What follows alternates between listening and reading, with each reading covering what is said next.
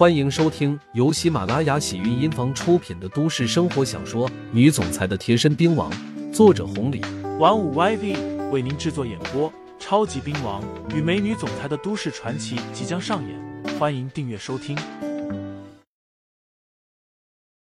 第一百四十七章，感情还是个混吃等死的。这个江宇飞不知道该说不该说，还不好意思说啊。秦哥哥，你做啥的？燕燕追问道。开个小酒吧，混日子啊。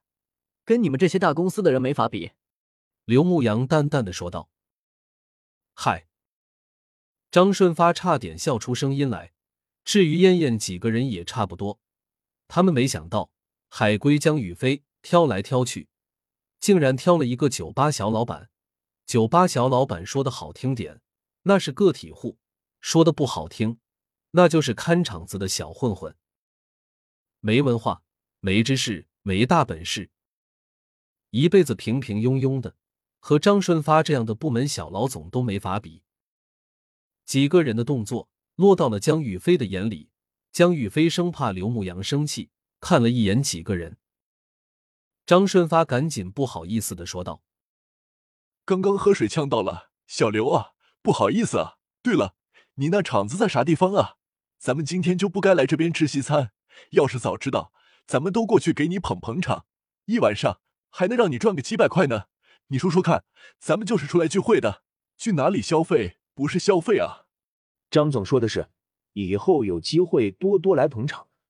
刘牧阳不和他们一般见识，顺着话说道：“好说好说。”张顺发说完这些，那边已经开始上餐了。张顺发来过这边几次，对于吃西餐不是太熟练，不过这家伙能装，吃的时候还评价了一番。虽然有说错的，不过小美、燕燕几个人一直的符合，让他倍有面子。不过不管他怎么做，人家江宇飞看都别看他一眼。甚至途中还几次和刘牧阳悄悄话，帮着刘牧阳拿了刀叉。这区别，这待遇，张顺发心里那口气堵得慌了。自己这么优秀，对江宇飞也是照顾。然而，往往热脸贴了冷屁股。自己是啥身份啊？要钱有钱，要人有人。可是刘牧阳呢？穿的普通，长得也就一般，怎么和自己比啊？看了刘牧阳好几眼，张顺发越看越是生气。等这一顿饭吃完，刘牧阳坐着不动，江宇飞忙着去付账了。我擦！感情还是个混吃等死的小白脸啊！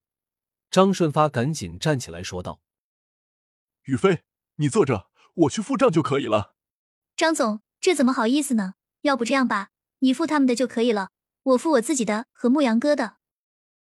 一听到江宇飞这么说，小美、燕燕他们全都白了一眼眼睛，偷偷的看了一下刘牧阳。刘牧阳自顾自的，根本不甩他们。小美。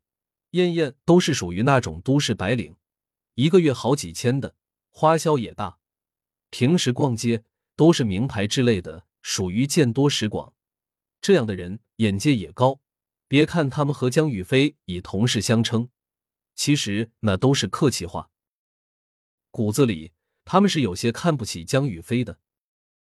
今天呢，看到江宇飞带了一个男人，很明显就是男朋友，结果。连一顿饭都付不起，什么情哥哥？他们冷眼，有点嘲讽的意思。江宇飞不顾张顺发的阻挠，真去付账了。付完之后，打了一声招呼，然后和小美、燕燕他们打了一声招呼，喊着刘牧阳离开了。本来就是想着过二人世界的，结果呢，被这帮人打扰了。江宇飞早就想离开了，看到刘牧阳过来。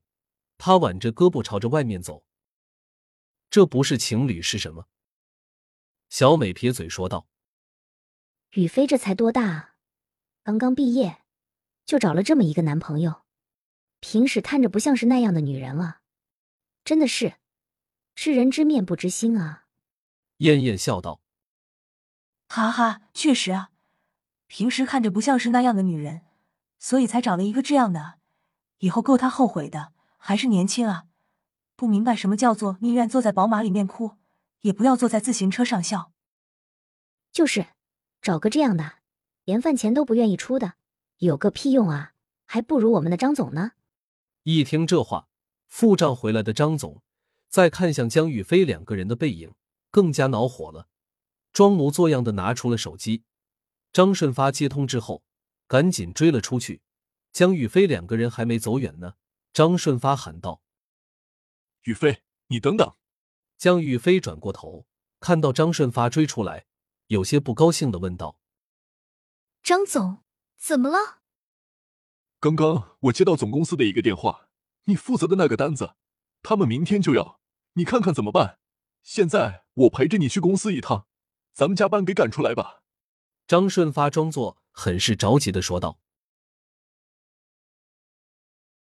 听众朋友们，本集已播讲完毕，欢迎订阅专辑，投喂月票支持我，我们下集再见。